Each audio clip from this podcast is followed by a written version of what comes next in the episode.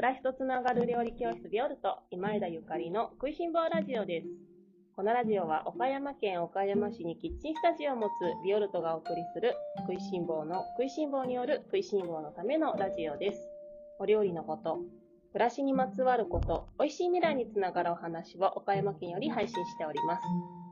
皆様おはようございます。料理家の今枝ゆかりです。本日は8月8日日曜日です。いかがお過ごしでしょうか？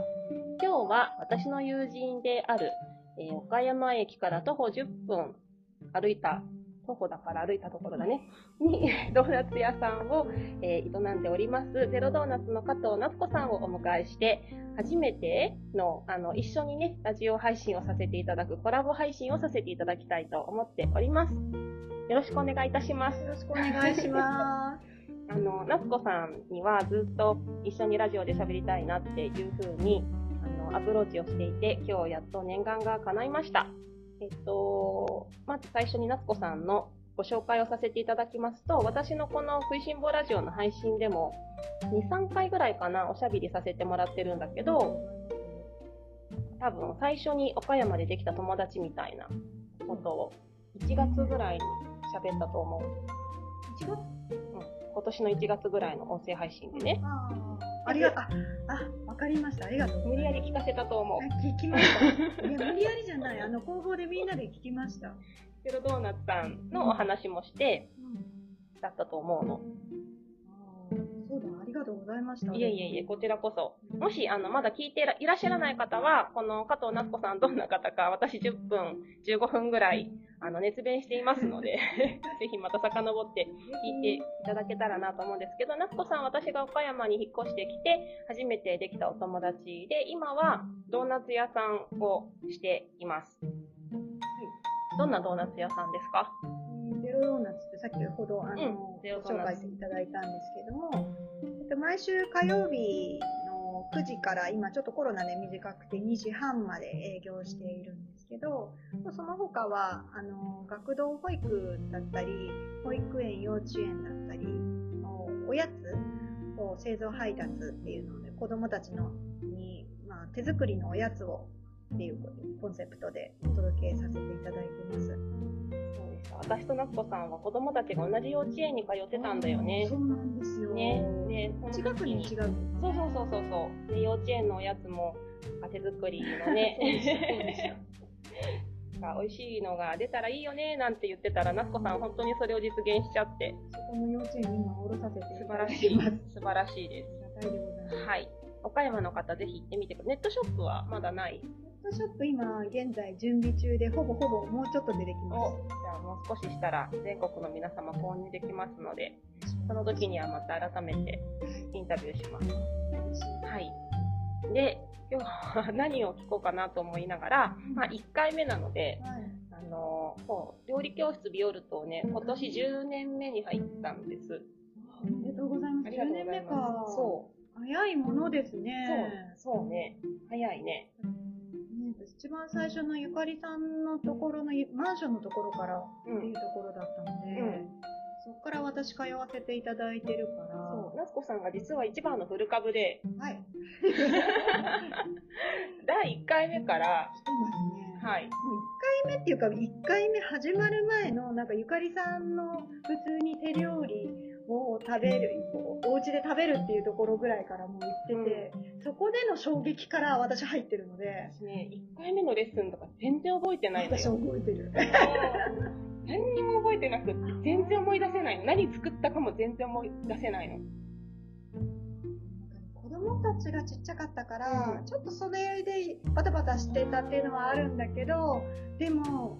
びっくりするぐらい美味しかったっていうのはあって、それの記憶が残ってるんだよね。あと、その、料理教室始まる前に作ってくれた、ささっと、なんか、あの、お家に遊びに行ったのに作ってくれて出してくれた揚げパンのレシピとかもすごい普通に美味しくて、なんか別にこれから食べに行くよっていうわけじゃないのに、出してくれたものが普通に美味しかったから、あ、これはただものじゃないなっていうのを思ったのすごい。えー、忘れてるそうなんだ。何にも覚えてない。本当に何も覚えてなくって、記憶がね、本当に最初の2年間ぐらい私ないの。そ忙しかったし、大変だったからね。大変だったんだね。うん立ち上げの時っていうのはやっぱり大変だったっていうのがあるだろうから、はね貴重な私の最初を覚えてる夏子さん、い、レアキャラで、ありがとうございます。今もなお、もうほぼ皆勤賞で、そうですねあ。やっぱりなんか美味しいことと楽しいことがセットだと物事って続くんだなっていうのを実証した感じですね。でも私料理教室ってね、あの、そんなに長く続けるものだって、そもそも思ってなかったのね。必ず卒業みたいのがあるんだよなと思って、で、そ、そこ悲しいなと思いつつ始めたの。料理教室は通うけれど、必ずやっぱり満足したり、お料理が上手になったら、卒業していく人が出てくるんだろうなと思って、まあとても嬉しいけど、寂しいけど、まあそれは喜ばしいことだからと思って始めたんだけど、なんかな卒業しない人が、なんか卒業ししないでずっと来てくださってる方が、すごくいっぱいいらっしゃって、なんかすごい嬉しいなと思うし、いや、そもそも多分これは料理教室じゃないのかもって思い始めた。なるほど。でもそれはそうかもしれない。私もその、ここに来る前、東京だったりで料理教室っていうところにもちろんいたことがあるんだけど、全然続かなくって、なんかこう、作らされてるみたいなところだったりとか、なんかこう、行ってなんか全然楽しくなくて、お金だけ払っておしまいだったみたいなところとか結構あったりとかして、なんかあの、学ぶことは好きなんだけど、もともとは。でもやっぱり、楽しくないと続かないんだなっていうの。でもその時は無自覚だったの。でもここのビオルトに来て、それが、あ、振り返ってみて、あ、そういうことなんだっていうところに気づいたところがあるんですね。多分私以外のそのお客さんで長く来てるっていう方も、ある程度、あれ？気づいたら何年だなみたいな。なんか続けようと思って続けてるんじゃなくて、あれ？もう気づいたら後ろ振り返ったら何年選手だわっていう方が多いんじゃないかなっていうのはすごい思います。なんかすごい不思議なの。うん。もうお客さんじゃないっていうか、なんかお客さんはもちろんお客様なんだけど、でもなんか友達でもないし、でも家族でもないんだけど、だけどすごい濃いつながりでね、なんかすごい不思議な関係で、ありがたいんだよね。昔から自分のことを先生って呼ばないでっていうふうには言ってい言て。もう一番は最初からだよね。ゆかり先生と呼ばないでください。まあそれがもう全て表してるっていうか、自分をどう捉えてほしいかっていうのを表してるっていうところを、現れてると思うんだけど、やっぱりこう、崇め立てて、祀られるっていう立場じゃなくって、まあ同等とはやっぱり難しいじゃないんだけど、うん、一緒に学んでいく姿っていうのがやっぱり感じられるっていうかね。学んでいく姿っていうのがまあすごい早かったりとかしてみんなちょっとあーって ゆかりさん待ってってなってしまうところも大体猛ダッシュだからね。まあでもその猛ダッシュしてる姿を見てあ自分もね今日も頑張ろうってみんな思ったりとかするところがあると思うからみんなのこう、ね、夏バテの時期もゆかりさんも頑張ってる姿がね励まされるところがあると思うんですよかったです。夏子さんがね、うん。あの、レッスンに来てくれるとう、ん。すっごい楽しくって、それこそ私仕事であることを忘れちゃったんですけど、あの、これ多分、夏子さんが来てくれている時、夏子さんが出席しているレッスンの日に参加してくださった方は、明らかにいつもと違うなんかこのリズムを感じてくれてると思うんだけど、ねなんかそれをおっしゃっていただけてすすごい私もね、すごい乗ってくるんだよね。多分それ多分本当に無理してないからっていうところなんですよあね。やっぱりこう、自分が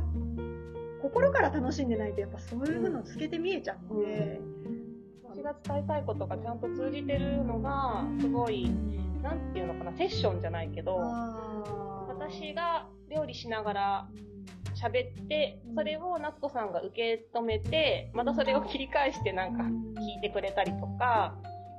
なんか昔こんなことあったよねとか、ゆかりさんこの前こんなこと言ってたもんねとか、なんかそういう受け答えしゃ喋ってたりとかすると、どんどんどんどんいろんな話が引き出されて、私自身こんな風に思ってたんだとか、あ、こんなこと今日は喋ろうと思ってなかったけど、喋らされちゃったなとか、なんかこれって、なんかその、いろんなね、学校の授業もそうだし、うんなんかその、アーティストのコンサートとかもライブとかもそうなのかもしれないんだけど、やっぱり私も台所に立ってうん。料理をしてみんなに何か伝えたいと思って仕事をしてるんだけど、でもその、なんか受け手である、あの、座ってくださる前にね、うん。来てくれてる人が、なんかどんな姿勢で参加してくれてるかによって、私めっちゃ乗るのよ。コミュニケーション、料理教室、料理教室って言っちゃったけど、やっぱり全てやっぱそこがコミュニケーションが成り立っているかどうかっていうところなんね。受け手側もね。でもそれができるなっこさんかっこいいなと思って。いやー、嬉しい、ありがとうございます。お家でもさ、うん美味しいっていう、家族がね、はい。作ってくれた料理を美味しいって言ってくれるのか。何にも言われないのかで、全然気持ちが違うじゃない。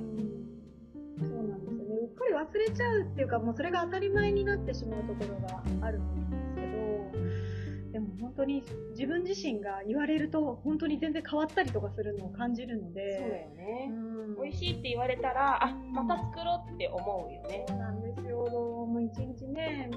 毎日わかる3食作るっていうのが、どんなに料理が好きでもね、ちょっと、うんあって思う時がある時でも、やっぱ美味しいっていう一言にすごい気分が盛り上がってうん。作りたいなと思ったりするところがあると思うので、なかなかね、うんその作ってる私たちから美味しいを強制することもうん。できないし、うん。まあ強制したところでね、本当にあ思ってない 本当に思ってなかったら意味がないから、うんあれなんだけど、でもまあ自分に置き換えてもね、うんまあ、あの、もしね、旦那さんが綺麗に洗濯物を畳んでくれた時に、あ、なんかめっちゃ綺麗に畳んでくれてありがとうみたいな言わないと伝わらないよなと思いつつ、まあ料理もね、美味しかったら美味しいって言ってって、お互い様だね。なんかいい、その、波動というか、いい言葉の組み替わ組み替えっていうのが、どんどんどんどん広がっていくっていうのが一番いいもんね。その、あの、家族や夫婦の中で、うん。そのありがとうとか、これ美味しかったよとか、うん。あの、これやってくれてありがとうっていう風に、家族間でもちゃんと言葉に感謝を出していたら、それを見てる子供たちも、そういうね、あの、家族を作ってくれたりとか、まあ大人になって、まあ、家族じゃなくっても友達同士とか、もう会社とかコミュニティとか、なんかそういうところで身近な人にもちゃんとその気持ちを伝えられるっていう風になってもらったらいいね。なかなか学校でもね、そういうふうに教わらない部分かもしれないんですけど、すごくここは大事なところね、ゃんと家庭でみんなできるようになった方が、うん。でも、なっこさんのうちの子はきっとできると思うよ。だって、なっこさん知らないうちに多分すごいちゃんと言ってるもん。確かに私は言う方ではありますね。言う方っていうかもう出てきちゃう。うん。あの、湧き水のようにこう、うわーって言ってくれる人に、ご飯すごい作りたくなっちゃうんだよね。で、私、あの、誰かにご飯作るの大好きなんだけど、うんでも誰でもじゃないのよ、正直。これを今までの人生振り返ってみると、うんあの、いろんな友達の顔が、これまで歴代の、あの、一緒にご飯を食べてくれた友達の顔が思い浮かぶんだけど、みんなね、夏子さんみたいに、美味しいって、あの、体いっぱいで表現してくれる友達にばっかり私作ってたのねなる。ほど。みんな絶対じゃあその方がお得だ。ゆかりさんの美味しいご飯が食べられるかも。単純だけど。いやいやいや、本当にそうなんだと思う。ことだね。はい。美味しいだけじゃなくて私も、あの、家族にちゃんとお礼を言わないとなって、草むしりをしてくれた時とか。はい、この暑い中してくれた 時とか、ね、ね言わないとな。当たり前じゃないんだよっていうところ。ねえ、またぜひ料理教室に来た時は盛り上げてください。はい、盛り上げようと思ってなくてももうまた、うずうずうずうずしちゃって、美味しいって言っちゃうとは思うんですが、ご皆さん。飯と同じ日に参加したい人とかが出てきちゃって、いや、本当に出てきちゃってるのよ。夏子さんと同じ日に来たいですっていうメールはないけれども、はいあのこんな配信したらね、そんなメールが来ちゃったら困るなと思いついやいや、私は嬉しいです 一会で。夏子会みたいな。この日は夏子会みたいな。ぜひ皆さん一緒に食べましょう。で、みんなで、うわ、美味しいって言いながら。そうだね。うん大体木曜日か金曜日のレッスンに夏子さんは参加してくれてるので、しておりますよ。夏子さんのパワーを感じたい方は、木曜日と金曜日に参加していただけたらと思います。では今日はこんな感じで、あの、はい私の友人であるゼロドーナツの加藤夏子さんにインタビューというかお、しゃべり？おしゃべりさせていただきました。まあ、夏休みのね、あのー日曜日だから、こんなゆるりとしたお話でもいいのかなと思っています。はい。みんな夏休み、あの、暑いし、それからお子さんいらっしゃる方大変ですが、ゆるりとのんびり、ねえ、頑張りすぎるとよろしくないので。うん。のんびり行きましょう。では、夏子さん、今日はありがとうございました。こそです。楽しかったでございます。皆様も美味しい一日をお過ごしください。暮らしとつながる料理教室ビオルト、今枝ゆかりでした。